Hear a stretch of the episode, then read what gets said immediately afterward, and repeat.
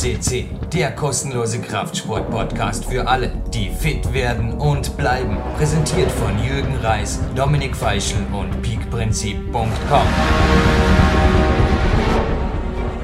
Your host, Jürgen Reis, welcomes you on Power Quest CC, and it is a really amazing year 2013. One gold podcast is hunting the next. And after Chris Points, our top physio last week, I now have the honor to introduce a man who was already once here on PowerQuest. He is one of the strongest men in my sport. Currently, when we record this in June 2012, he is the number four of the World Championship in Arco overall. And welcome on Skype phone, Magnus Midtbø, Norway. Hello. Hello, thank you. Magnus, it was an amazing first interview with you. I will never forget it. I listened, I think, to no interviews. I got so many positive response, even from non-climbers than yours. We recorded this when you were just flying to a vacation. You Yeah. made, I think, two weeks of no climbing, Uh huh. Yeah. I and you know. were on the on the airport, stuck on the airport. stuck on the airport. Yeah. Yeah. And I think right now in June 2012, we have a little bit another situation. Describe very out your current situation now in training or in the periodization of the year. I think it's an amazing time, isn't it? A hard but an amazing time. Yeah, I'm training really hard for the moment. So um, yeah, I'm uh, I'm interested to see how I'll do in the competitions because you never know. You can easily do a mistake, but I think I've trained harder than any time before. So it'll be interesting to see. Yeah. Yeah, I just read on your blog the latest posting. Yeah. It's just about, correct me, five or six week out for the first World Cup in Germany. Yeah. And what means you also wrote there, I am will train hard now. I mean, you just came back from Spain from a rock trip. What means in the moment? Give us some exactly definition. What is a hard training day? What is a hard training week? And how do you schedule those four or five or six weeks? It depends of how much rest you will make until the World Cup will take its first station in Chamonix. Well, um, right now I'm just training really hard. I'm training um, not only climbing, but also like I run a little bit and I do some weights and I do some um, like core exercises, exercises with slings and stuff. Um, and uh, this year I'm planning to do the whole World Cup circuit. So right now is the time to train for it. Now I can like train more basic stuff and. Um, like have a good uh, have a good start of the season. So you are now focusing on the athletic basics. Can we describe it like this? Yeah, just uh, get a lot of training in, and uh, I don't have to worry about like training too hard or getting too tired because right now it doesn't matter. Uh, but when uh, in two weeks or so, I will uh, step down the training and start focusing more on quality. And before the World Cup in Chamonix, I will go to Innsbruck for a week and just train at Tivoli, doing a lot of on sites and yeah, more quality training. So I'm looking forward to to that right now because physically I'm very tired at the moment. So you also have a rest day today. Um, no, today I, I had a I had a rest day yesterday, so today after this interview I will start training again. Oh wow! Yeah. So what is um pick out one of the hardest day? I mean, the listeners always know about my training days. I sometimes really go a little bit crazy when I'm, you know, I love to be an athlete. I do often in the morning campusing and then spending hours in the gym or in the boulder room. And even in the afternoon after a break and a nap, I really feel energetic again. And then I do hill running and some also core training or special grip training stuff afterwards or kettlebell stuff. But what about you? describe a really hard training day, maybe that is fresh in your mind within the last days or the day today, or I don't know. Just Yeah, give us one of the hardest training days from morning to evening, please, Magnus. Since the last interview, I've gotten really into uh, sling training. I don't know if you're familiar with that. Yeah, I read about it. Uh, Yeah. German listeners will be really well informed if I say TRX training because Yeah. this is the leading brand here. But I saw your sling training. There are a couple of brands, and it's similar to TRX. So it is. I know I have it in the room just beside here. I have a great gym here at the studio. I often also use it, and I've seen you also. What do you do with this sling training exactly? You do it right in the morning?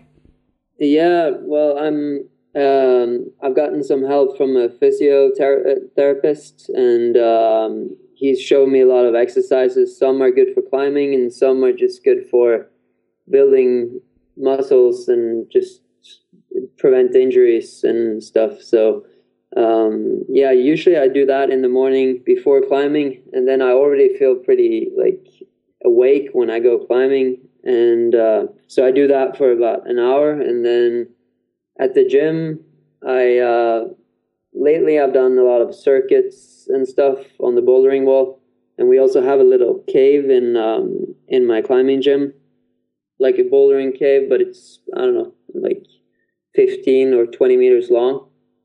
Um, so sometimes I even put up quick draws in the cave just to get the clipping, you know, because uh, when I do circuits, I normally climb really fast, and uh, it's not really what you do in a competition. So I think it helps to put up draws and climb with a rope, and if you have actually have to clip the draws, I think that's more like what you do in a comp, and uh, yeah, I think it's really good training.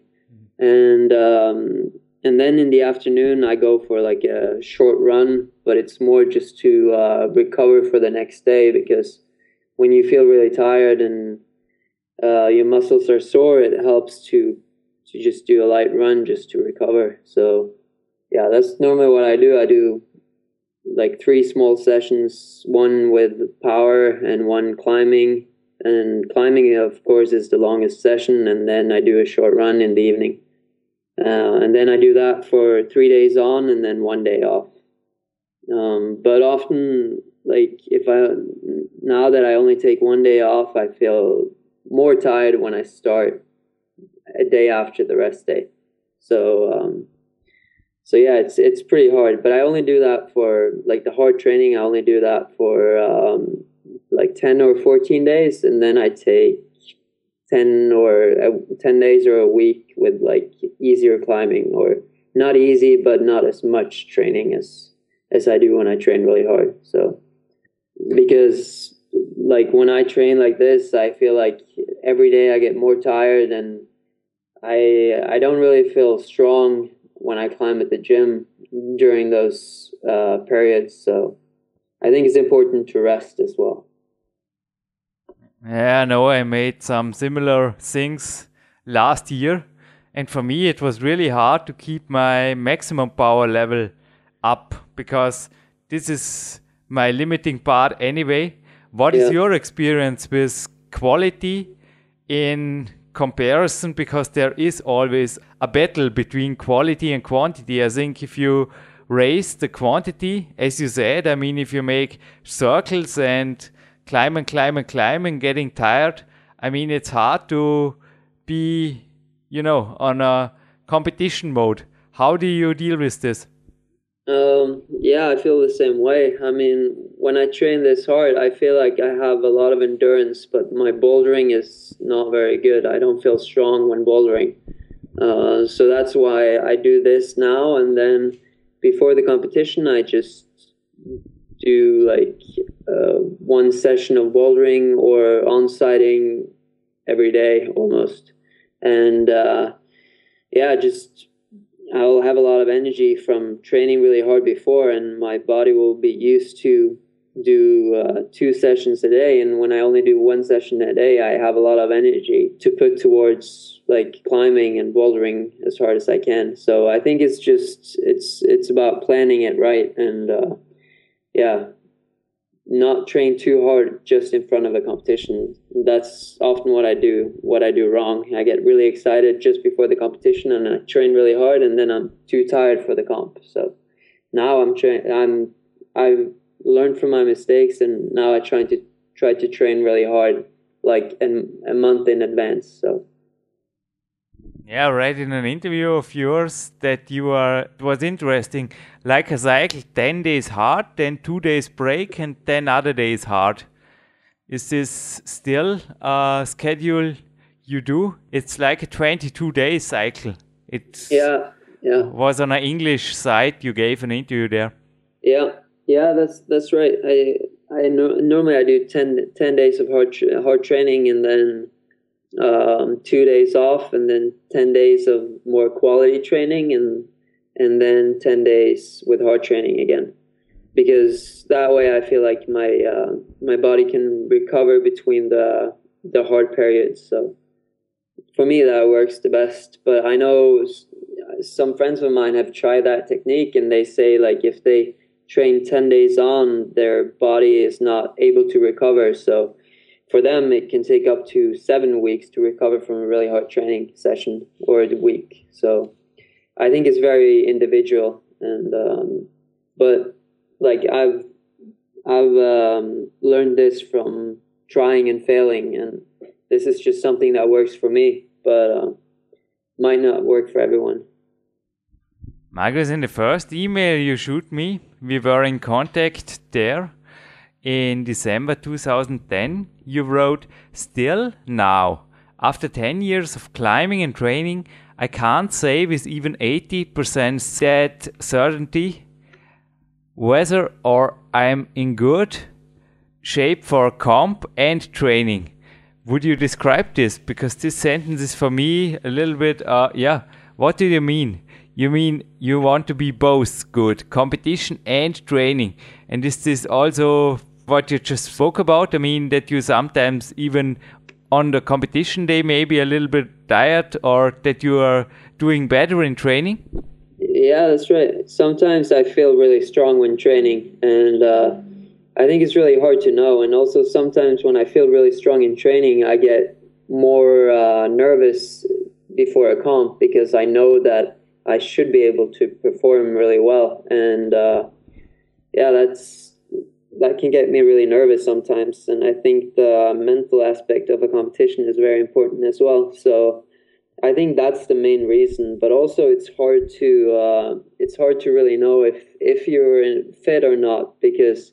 Like for me, I train in a climbing gym, and we don't have too many hard routes. And if I want, uh, if I want to train on a hard route, I have to set it myself it's sometimes hard to know when you can't compare yourself to anyone else you know? That's also the reason and as i said earlier sometimes i train really hard but i i feel really tired for a comp so um, yeah it, it's still it's still hard and i think there isn't really uh, an answer for that question because i think we're all very different and uh, yeah we we have to find um, different ways to success. That's true for sure. But what me also wondered that you are driving to Innsbruck that close to the World Cup in Germany. So how many days will you train in Innsbruck and how many days will you rest before Chamonix? Because your schedule is really for this little amount of weeks or little amount of time tight, if I read it. Yeah, well, uh, sometimes I like having a tight schedule in front of a competition because then um, I don't, I can't allow myself to think too much about the competitions. You know, if I have my mind occupied with other stuff, I, I feel like I don't uh, get too stressed by the whole competition idea. So, uh, yeah, sometimes it helps for me, and um, yeah, I will do um, a small bouldering competition in uh, Norway just before leaving to Innsbruck. Um, so I will probably rest one or two days before that competition, and it's not a very important competition, so I don't really care about resting too much. And then I will, after the competition, it will take me about two days to drive down to Innsbruck. Um, so I will have two days of rest before the bouldering competition and two days rest after the boulder competition. And then I will probably have about four climbing days in Innsbruck and then two rest days before the World Cup in Chamonix. Yeah, it's a it's a pretty tight schedule. And then after Chamonix, I will have a week of training. Um, I haven't really decided if I will go back to Innsbruck or if I will stay in um, France or Switzerland to train. But a week after Chamonix, I have a World Cup in Briançon as well. So yeah, this uh, this year is uh, the first year for me to do all the World Cups, or I think I will do all the World Cups. So for me, it's just the key is to stay uh, motivated and uh, dedicated and during the whole season. It's a, it's a long season, and for me, I sometimes I get really psyched on training and I train really hard, but then I I don't know I lose the focus and uh, and I yeah for instance I just want to climb on rock or do something else and I feel like ah oh, the comps are not that important. But I think if I want to do really well, I have to really dedicate myself to competitions because the level right now is really high and you can't afford to uh, not train for a competition. That's just not possible. Yeah, I was just thinking about when you said you make uh, some climbing days between the comps. Yeah. Going back to your Neanderthal yeah. project would be maybe not the best idea. What do you think? No, definitely not. I think uh, I think uh, to be good on plastic, you have to train on plastic. Uh, I mean, you will make the project anyway, but this was also for me. This was the main reason why I stopped rock climbing because yeah. I really got too enthusiastic. You know, it yeah. was it was a decision. Do you want to climb hard or rock or hard yeah. on competition? But for me, also mentally, it was too stressful because when you have the good conditions, there are often the comps. It is, yeah, yeah, it is. It's Murphy's law. And on the other hand as you said, if you want to be strong on plastic, you have to train on plastic. Yeah, yeah, that's what it is. I think um, before when I when I started doing the World Cups, I probably could train, or I didn't have to train that hard. I could climb on rock and still be still be strong enough to make finals in a World Cup. But uh, the last few years, I feel like the level has uh, increased and I feel like if I if I want to do really well, I have to actually train for it, and uh, so yeah, that's what I'm going to do this year. I, I hopefully I, I I will be able to stay focused on on competitions only for uh, the rest of the season and hopefully get a good overall result. But it's at the same time it's hard because I don't have a team to travel with and this year um, I have to spend four four weeks in Asia all by myself.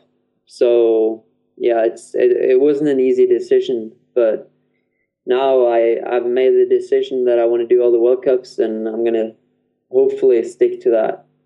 You will stick to that. And one yeah. thing is also for sure Neanderthal in Santa Linya will exist next year. It will be still there for you, and 9B is on your side anyway. Yeah, that's the that's the thing. The rock climbing will always be there, and uh, I feel like this is this is the right time in my life to focus on comps. So that's probably what I should do.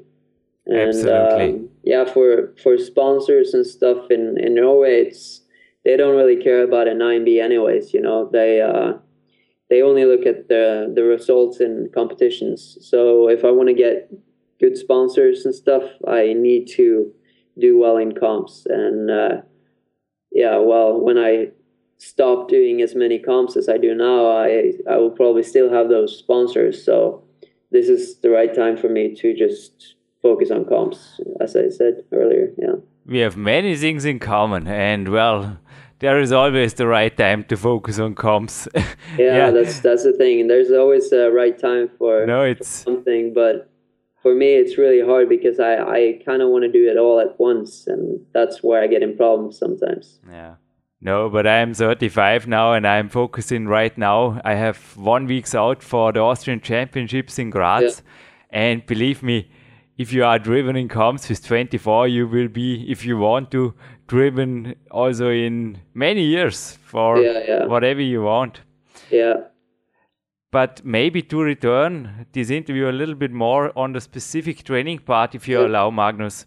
Yeah do you have any benchmarks or test pieces? In the moment i have on my campus board i also did it last year but this year i stabilized this personal record. So uh, 158 so uh, easy to count or compare not easy to perform but easy to compare uh, power session right in the morning. If I do this 158 easy, I can say, wow, today is going to be a great day. Or also, I have a board here, a fingerboard yeah. from Entre-Prises. You might know it's the machine board. And there's yeah. a very, very little crimp on the lower end. Yeah. On the lower end. And if I can hold this for 8 or 10 seconds right in the morning after warm up, I say, wow, today is going to be a great day is yeah. this something you also do? Maybe in the morning, like a power check benchmark. Do you have something similar? Um, yeah, for me, I, I usually I set a, a really hard circuit at the climbing gym uh, at the beginning of the year, and uh, yeah, at the beginning of the year, it, it uh, always feels impossible to me to do it. I can barely do the moves, and some of the moves I can't do, and then like by the summer, I'm um, usually able to do the the whole circuit, which is about I don't know thirty or forty moves long. Um, so I've set the same thing this year, and uh, if I feel like I'm doing well in that circuit, I feel like I'm in really good shape. But I feel like for me, the campus board is uh, it's not it's not as good to measure yourself because the gaps are too big, you know, between if you from like for me one five eight can be pretty easy, but then one five nine is hard, and then one five ten is impossible, you know.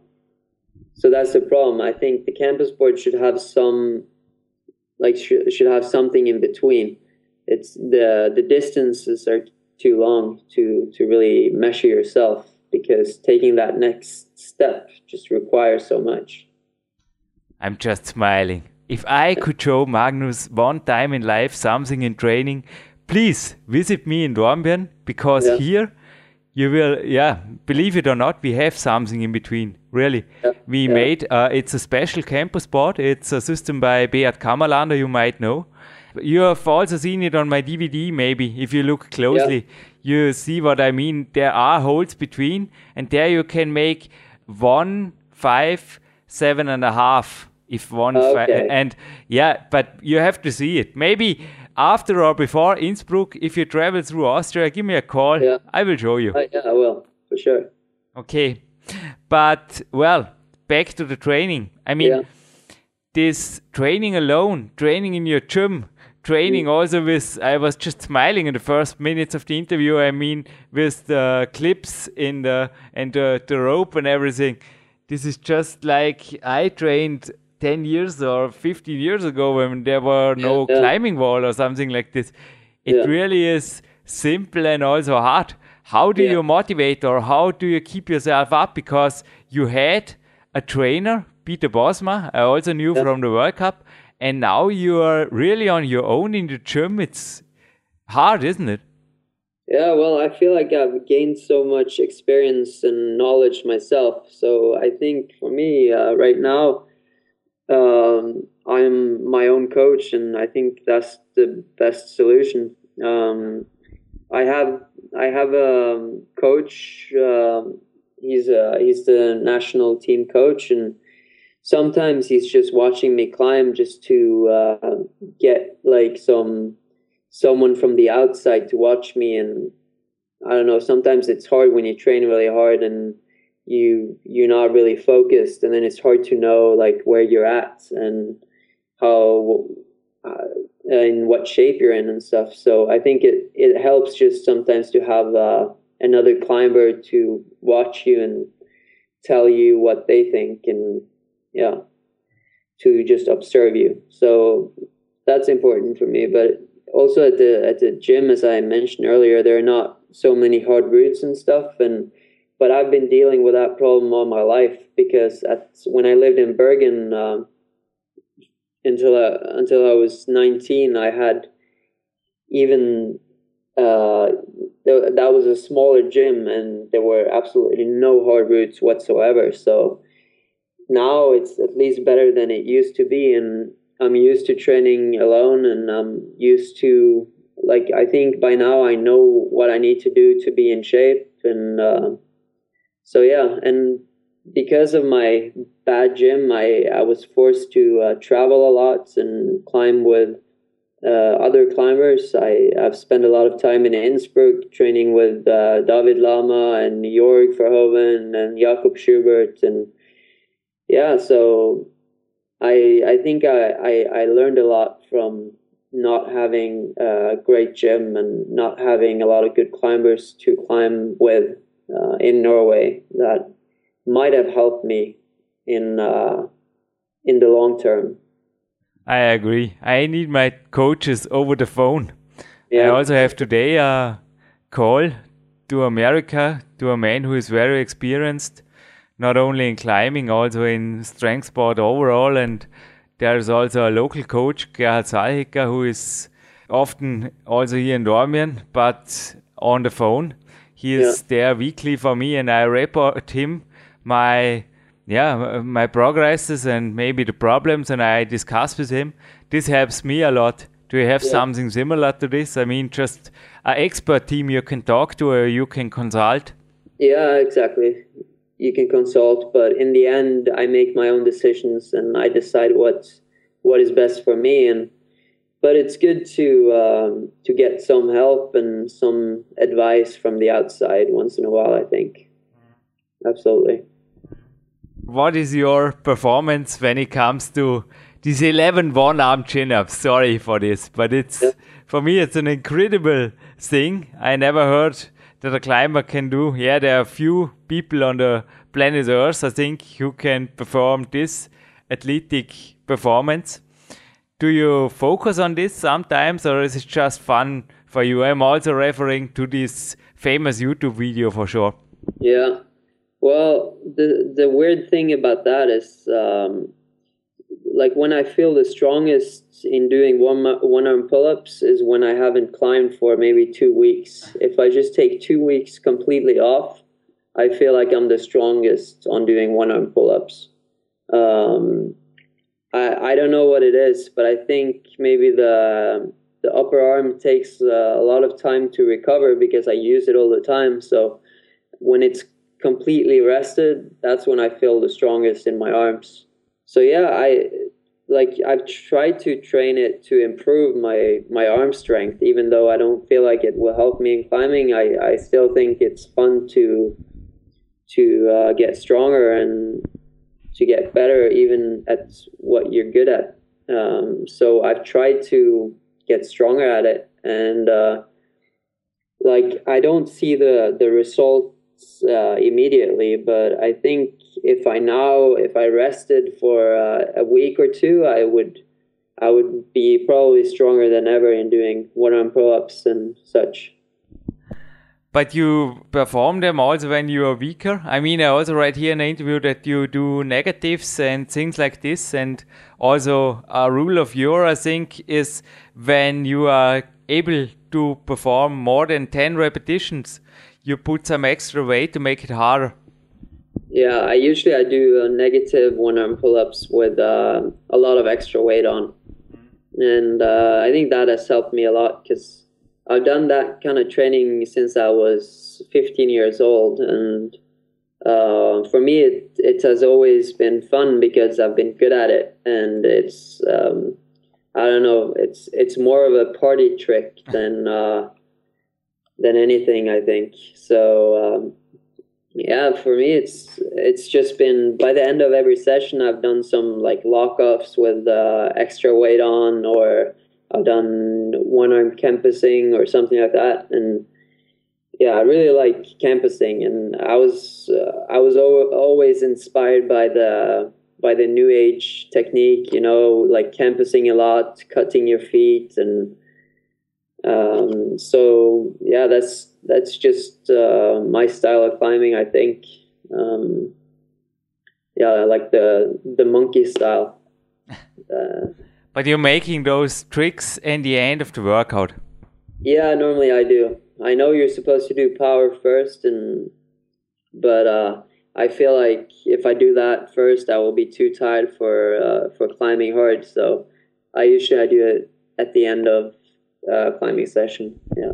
No, don't get me wrong. I just make my campus tests in the morning. I think for me it's impossible to make this 158 in the evening. But what I often do in the evening, and this leads me to the next questions, I have a couple of toys here also in the studio, but also in the Landessportzentrum.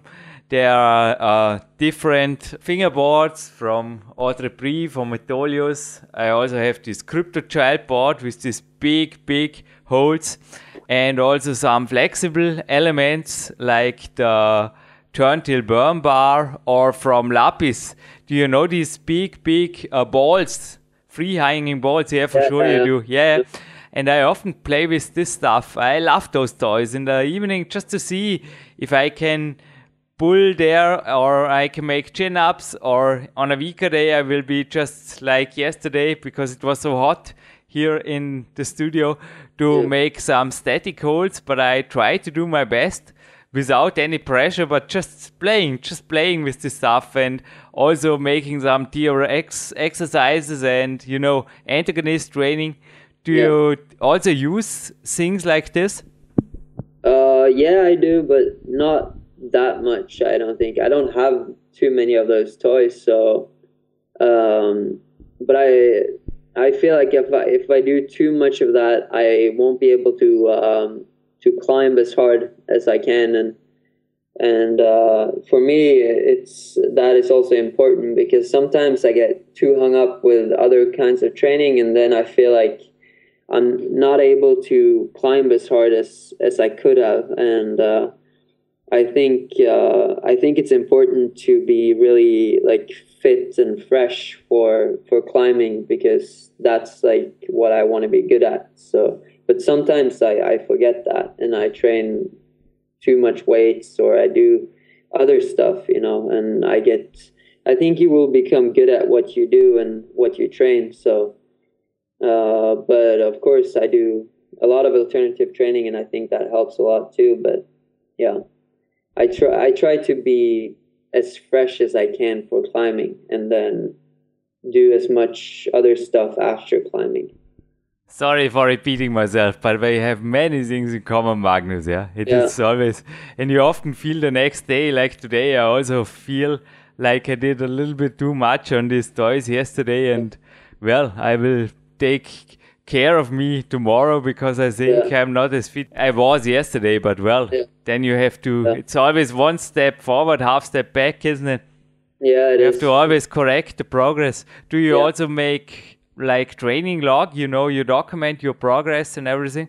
Um, I've done it, but uh, I, I I couldn't stick to it. Like I, I um, I was really uh, excited at first, and then I just lost interest in it. And uh, but now I kind of regret not doing it because it's it's really good to look back on. Like for me right now, I, w- I would love to look back at what I did last year before the World Cup in Chamonix when I ended up in third place. Uh, it would be really interesting to see what I did in front of that competition. So maybe that's something I should start with. I think. Please do it. Yeah. It's really worth the trouble. Yeah. If yeah. you are just Magnus, this is a, a minute a day. If you just make some notes of the day, you will remember. You yeah. know, if you just write down uh, hard training and this red cycle three times, and I went on top and this run in the afternoon, I guarantee you will remember that day. Yeah, yeah. Or if also on a rest day, I often write down just the key elements And Yeah. I really can, after years, I can remember, oh yeah, this was the rest day where I had this interview with Magnus. Oh yeah, there I felt a little bit tired and everything. The brain is really Yeah. good if you just deliver your brain a little bit of a hook.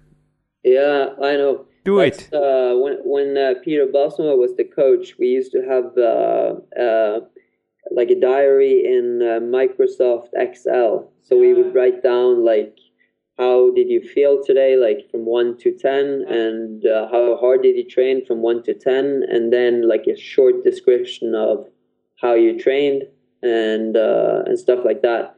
And it was really easy. You could fill it out in in a minute or less, and uh, it's it's easy because then you have uh, you have it all on your computer, and it's very easy to just scroll back and look at what you did last year or when you when you were in really good shape. Yeah, we have here a German software, it's the Speak Log software. But as you said, you can make it anywhere. You can also Yeah. make it in a in a textbook or wherever. It's just Yeah. you know. Uh, but the the good thing about Excel is that you can get get this like um, graphs and stuff where you can see uh, when you can see when you uh, when you were on your peak and when you were feeling the strongest, and you can you can put it all together and uh, analyze it. You know, because you, then you have it all in numbers and. Uh, so you can play around in uh, Microsoft Excel, and you can make this like you, it looks really cool, and it's very easy to get an overview and yeah and, and see what you've done right and when you were in shape and maybe you weren't in shape when you should have been in shape and stuff so yeah for me that worked it, it worked really well but uh, unfortunately i stopped doing it so um, but I, I think I still have have it from way back. So uh, it would be interesting now to see how I trained uh, four or five years ago um, compared to what I do now, for sure. Absolutely. Yeah, start doing it. But Yeah. On your hard training day in the moment, back a little bit to the exact training when you are speaking about planning and documenting. Yeah, how much time do you spend in the gym and how do you use it in the moment? If you say cycles, I read also in an interview that we are making breaks about similar to the time under tension or the time you climb. How many circles do you make and how much quality or quantity do you put into them? Um, well, it depends on uh, on how hard I'm supposed to train and uh, like when it is. But normally, when I do circuits, um, I do fifty moves times eight, or I do thirty moves times ten. Um, and then normally I have about four minute or five minutes rest in between. Um, so yeah, that's. Uh, I mean, the session doesn't take very long. It takes maybe one and a half to two hours uh, to complete the session, but yeah, it gets you really tired. And uh, I think it's not about like how long you're staying at the gym. I see some people uh, at the gym for four or five hours, but they just hang around and socialize and it's it they don't really train that hard and i feel like i get more done in two hours than they can do in five hours you know so um yeah for me it's not it's not about like how how much time you spend in the gym it's how you spend the ch- time in the gym um Those words are true for sure. But on Yeah. the other hand, if I spend five hours in the gym and not hanging around, focusing on hard routes and making sufficient breaks in between, like 20 or 45 minutes or 20 to 45 minutes, I mean, the quality or the number of hard routes I will climb, I think in Tivoli you will also perform the same. Or am I wrong? You will make lots more of very hard routes. This is the way I train, especially when it comes to competition. Yeah, yeah, yeah. Just, just in front of a competition, when I have like more quality training, I I have longer breaks in between the um, the routes, and um so yeah, then then I normally spend more time at the gym for sure. Um, but um, but yeah, yeah, no, that's true. How much time do you spend in bed? sleeping, sleeping, and sleeping uh, quality. Sleeping, yeah. What is the well, sleep or the recovery factor? What is for you the best way to recover? Um, yeah, sleeping is good, but I sometimes I feel like if I, if I sleep too long, I will get too tired the next day. So for me, um, like lately, I've been trying to um, wake up at nine o'clock and go to bed at around twelve. So I get nine hours of sleep um, every day, almost. Um, but so like, of course, waking up at nine nine o'clock in the morning is not very early, but um, for me that works works out fine. Um, and I think nine hours is plenty of sleep you also wrote me here in an interview or in your email that you keep your mind as well as you keep running your body. To perform this you make a couple of courses online. I just also invested about thousand dollar us dollar into a very good uh, course. It's an audio course. I often listen here outside in the woods.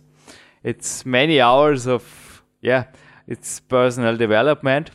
Yeah. What do you think? Is it worse? Because often other people they look at me and say, "Wow, what? You invested thousand dollars into a coaching or five hundred euro into a course?" And I say yes because I think it's worse. It is worse. I mean, I think, like you said before, in quality of training, for me, it's also quality of work. I mean, if I work with the highest quality, and I yeah. can only work with the highest quality if I have the knowledge, so it's worth to invest in my development, whether it is personal development or language courses or whatever.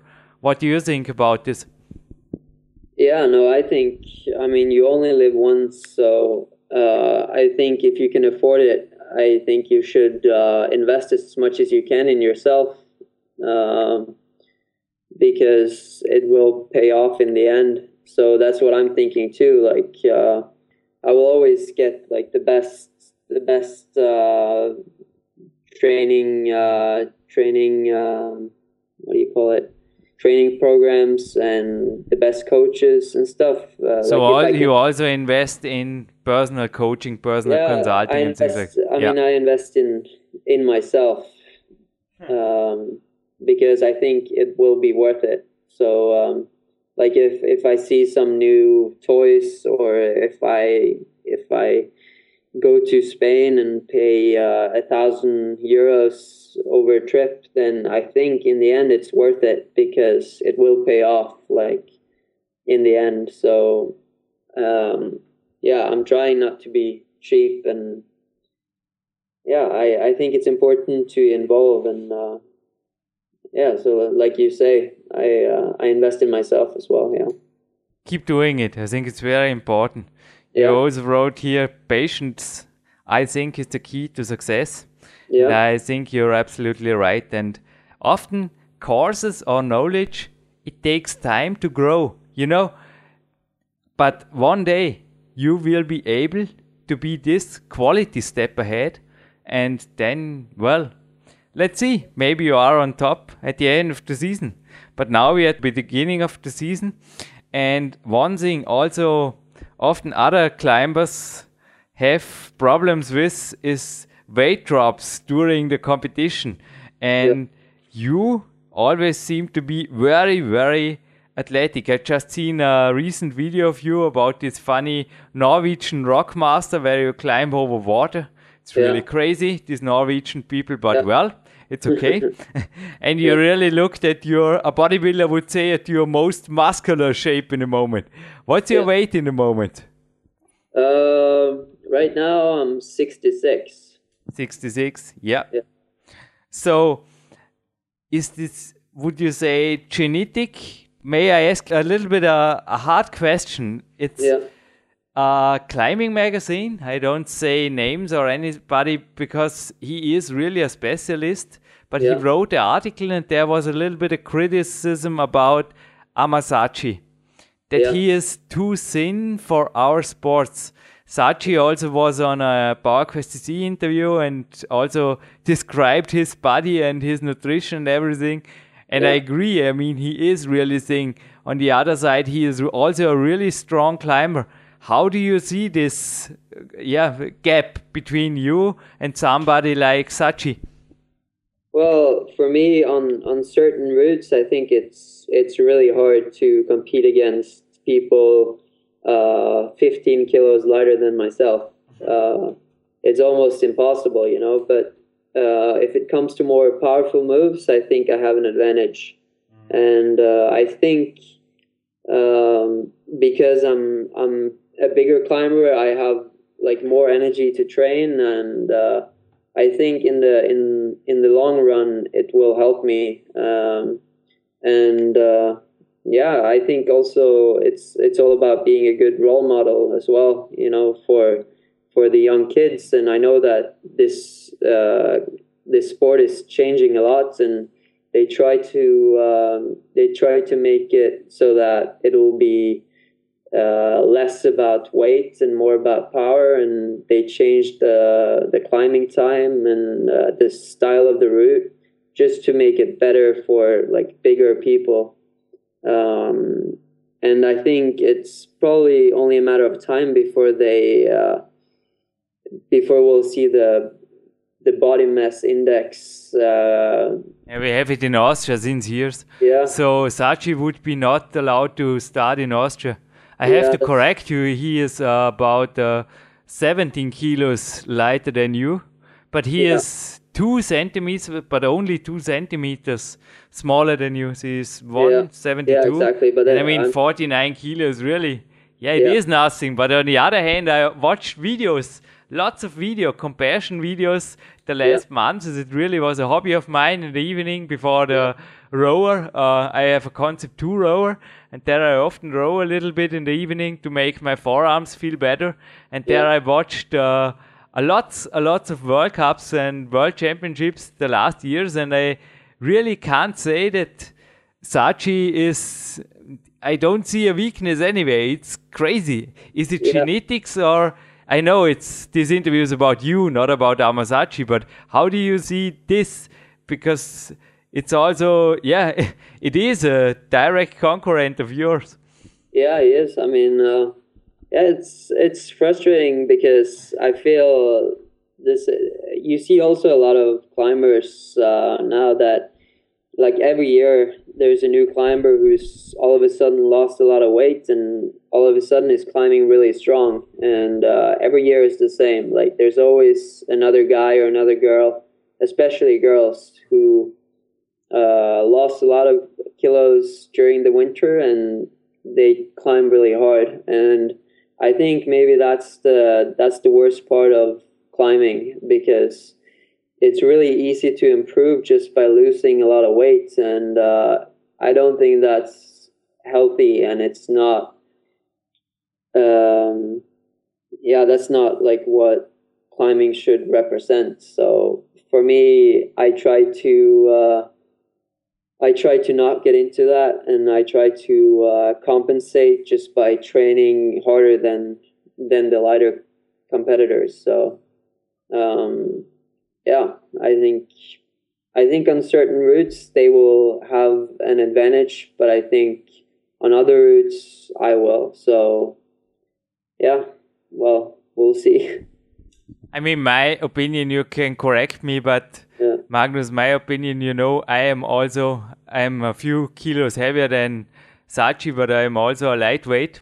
Yeah, my opinion is it's most of it is genetics and if you keep your weight whether low or high stable it's i think i also just can say i do my best to stay healthy but i Yeah. think it is healthy. So my doctor is telling me you are healthy because your blood work is right and you know life Yeah. quality optimism your everything your overview is you are not normal jürgen but you think yeah you are healthy. This is the statement of doctors. And on the other hand what you just described to lose weight and then gain weight and up and down i think this can be dangerous for the health no matter if you are a lightweight or a natural born as a middleweight. Yeah, and I think it's also important to uh, not forget that uh, like good climbers will be role models for for younger climbers. Very so, good point. Very yeah, good point. Even even if it's not like uh, unhealthy for for some climbers to be really skinny and drop a lot of weight. I think when they are role models for young boys and young girls, I think uh, it could be dangerous for people looking up to them uh, because they might take it to another level and they might think that it's all about being skinny and stuff. So I think that's the worst part of it.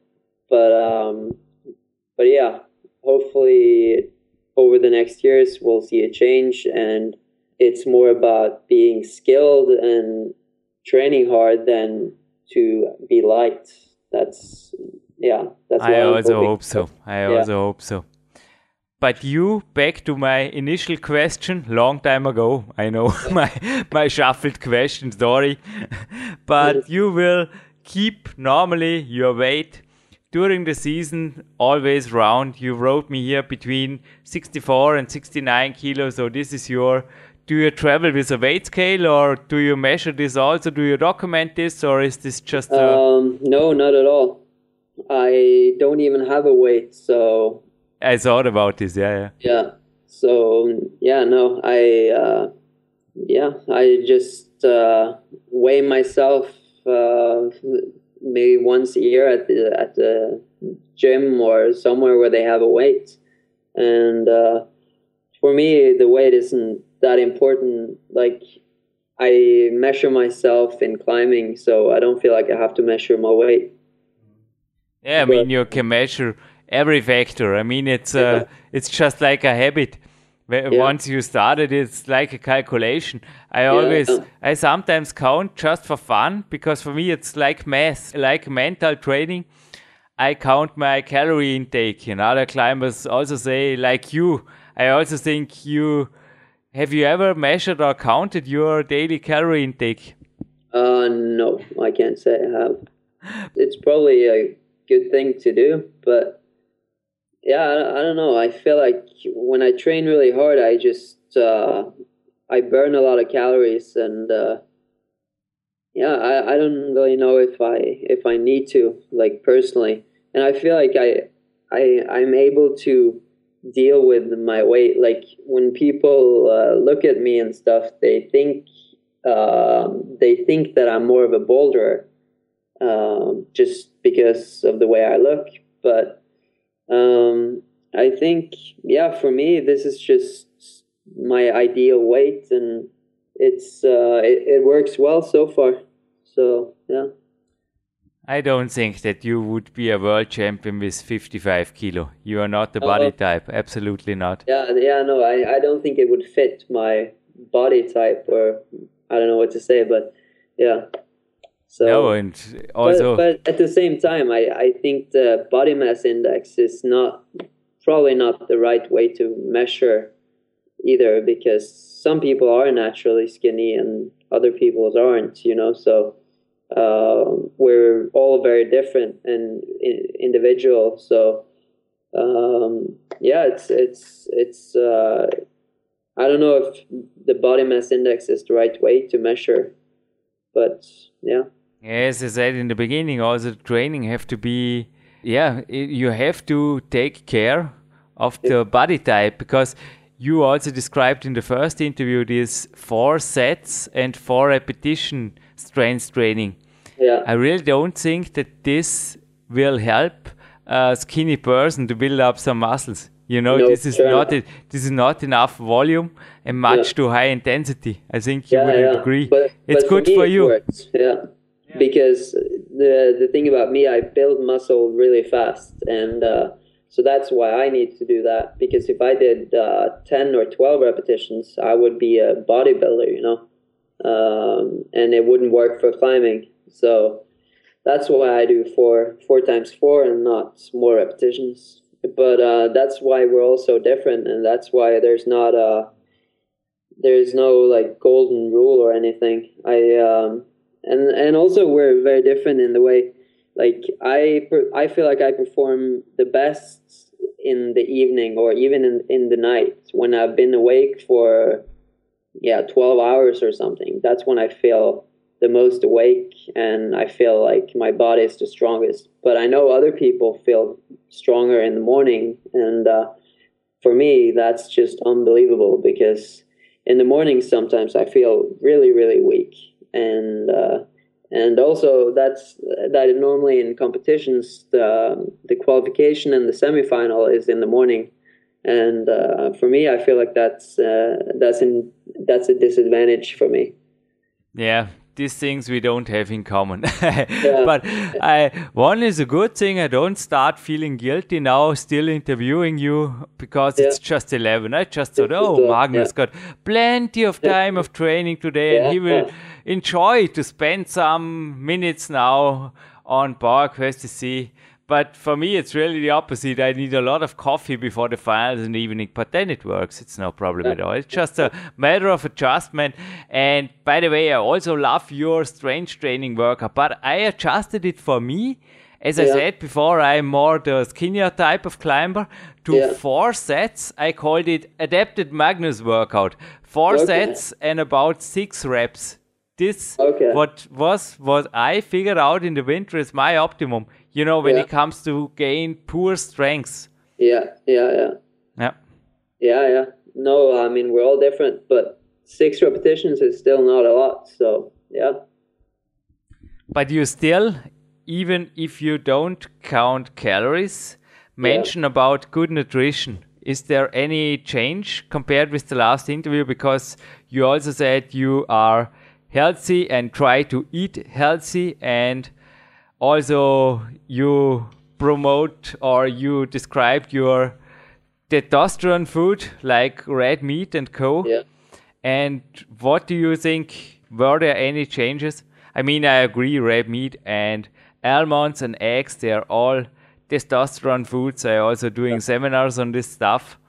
And yeah. alcohol on the other side, maybe not the best thing, but you write here that sometimes when you drink, you really feel great the next day after a party. Well, what are your latest experiences in this?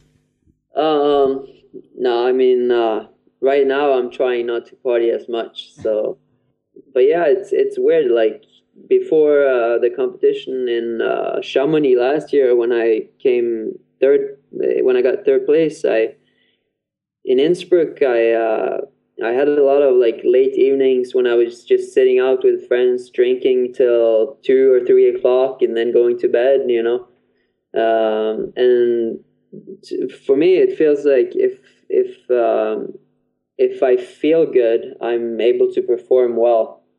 That's that's really important to me, just to uh, to to feel really good and uh, to enjoy myself and be happy. That's like that's when I really can perform. So uh, I think in front of a competition, you uh, or at least for me, I I like to eat the kind the kinds of food that really makes me happy and which I really enjoy. So whatever that is, for me, that's the key to just be happy. And yeah.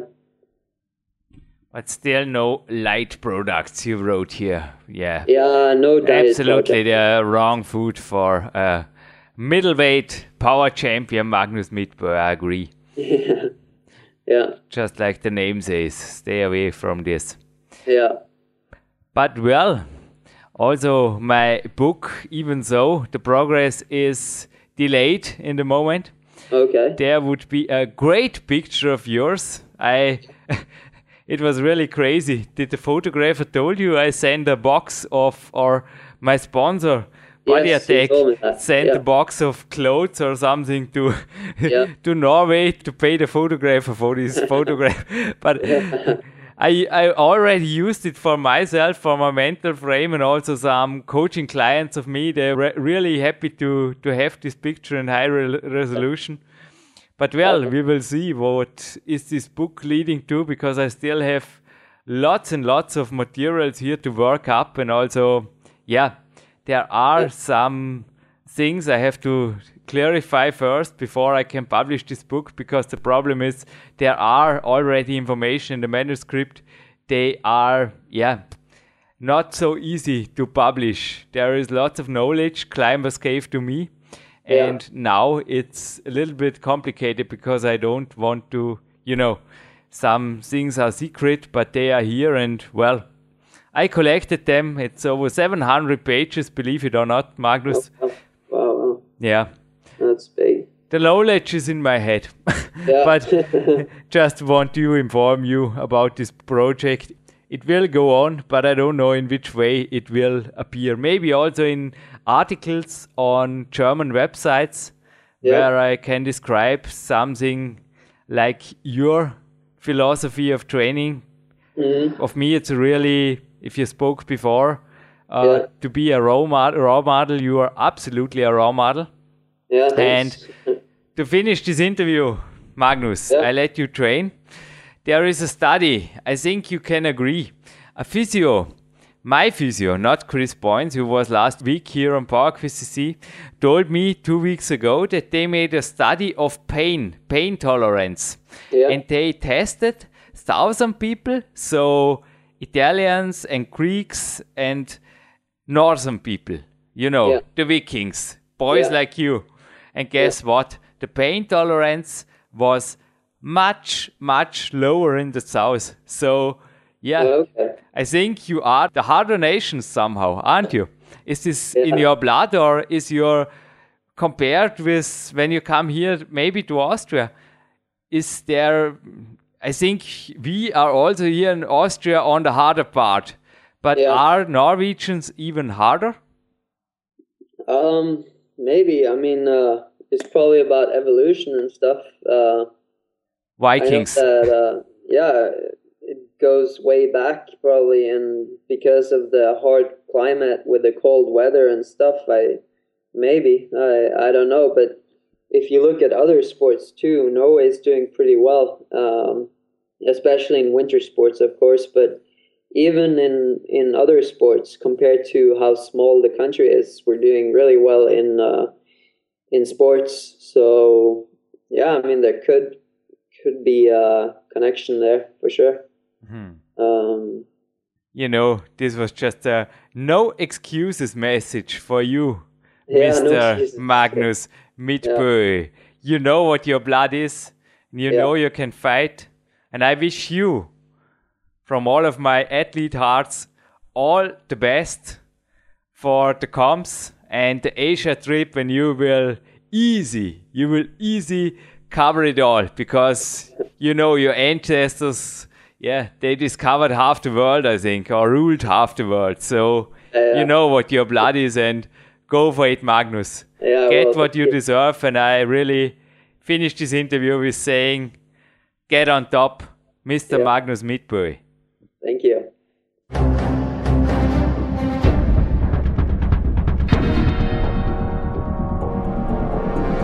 Alle Fitness-Bestseller der Peak-Trilogie, kostenlose Newsberichte und weitere Podcasts von PowerQuest CC sowie Trainingssoftware, Supplemente und Trainingsausrüstung, Personal Coachings, Seminare, Workshops und mehr. Jetzt direkt im Internet auf www.peakprinzip.com oder www.jürgenreis.com.